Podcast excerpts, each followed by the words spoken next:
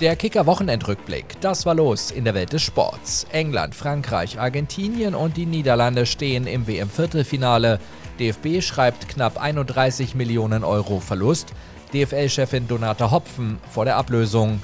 Die SG Flensburg-Handewitt patzt in der Handball-Bundesliga und die Kölner Haie gewinnen erstmals das DEL Winter Game.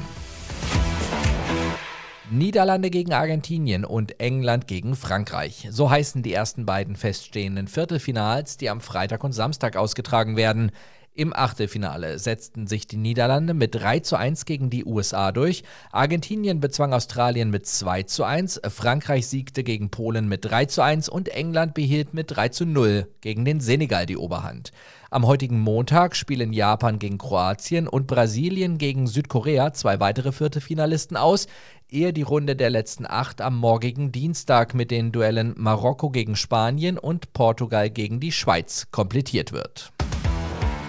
Eine schlechte Nachricht kommt selten allein. Nur gut eine Woche nach dem erneuten Vorrunden-WM aus des DFB muss das Präsidium bei seiner Zusammenkunft am Freitag den Jahresabschluss für 2021 absegnen.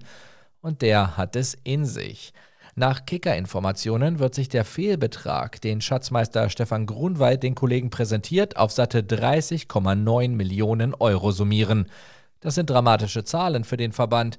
Zwar hatte Grunwald bereits vor Wochen ein Minus im zweistelligen Millionenbereich angekündigt, dass es aber mehr als 30 Millionen sein werden, überrascht selbst intime Kenner. Zustande kommt der Fehlbetrag vor allem ob der ständigen Differenzen mit dem Fiskus. Allein falsch abgerechnete Bewirtungsbelege sollen ein Loch von 3,1 Millionen Euro reißen. Und auch bei der DFL rumort es gewaltig. Der Aufsichtsrat der DFL tagt in dieser Woche und nach Kicker-Recherchen kann es zu einem gewaltigen personellen Knall kommen. Der Vertrag mit Donata Hopfen könnte noch vor Weihnachten aufgelöst werden. Über die weitere Zusammenarbeit mit Hopfen wird schon seit einigen Wochen im sechsköpfigen DFL-Aufsichtsrat unter dem Vorsitz von Hans-Joachim Watzke und unter den acht Kollegen von Hopfen im DFL-Präsidium diskutiert. Hopfen ist Nachfolgerin von Christian Seifert, der von 2005 bis 2021 sehr erfolgreich die Liga gesteuert hat. In die tiefen Fußstapfen von Seifert konnte Hopfen bislang nicht treten.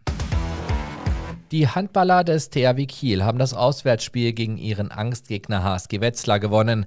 Nach drei Niederlagen in den letzten fünf Bundesliga-Duellen gegen die Mittelhessen gewannen die Norddeutschen am Wochenende mit 31 zu 25. Der SC Magdeburg hat unterdessen den zehnten Saisonsieg gefeiert. Die Mannschaft von Trainer Bennett Wiegert gewann ihr Heimspiel gegen den TBV Lemgo Lippe nach harten 60 Minuten mit 37 zu 33. Die Magdeburger, bei denen sich Spielmacher Gisli Christiansson am Fuß verletzte, kletterten somit auf Rang 4. Der SCDHFK Leipzig stürzte die SG Flensburg-Handewitt durch seinen 31 zu 30 Erfolg weiter in die Krise. Vigo Christiansson traf mit der Schlusssirene für die Sachsen, die den fünften Sieg unter ihrem neuen Trainer Runa Siegtrickson feierten. Aufsteiger ASV Hamm Westfalen holte in letzter Sekunde ein 29 zu 29 gegen die TSV Hannover Burgdorf. Die MT Melsungen und der Bergische HC trennten sich 22 zu 22. Und noch eine Meldung vom Eishockey. Die Kölner Haie haben erstmals das Winter Game in der DEL gewonnen. Im Duell der achtmaligen deutschen Meister besiegten die Haie vor 40.163 Zuschauern im Kölner Fußballstadion die Adler Mannheim mit 4 zu 2. Menus jederzeit auf kicker.de oder in der Kicker-App.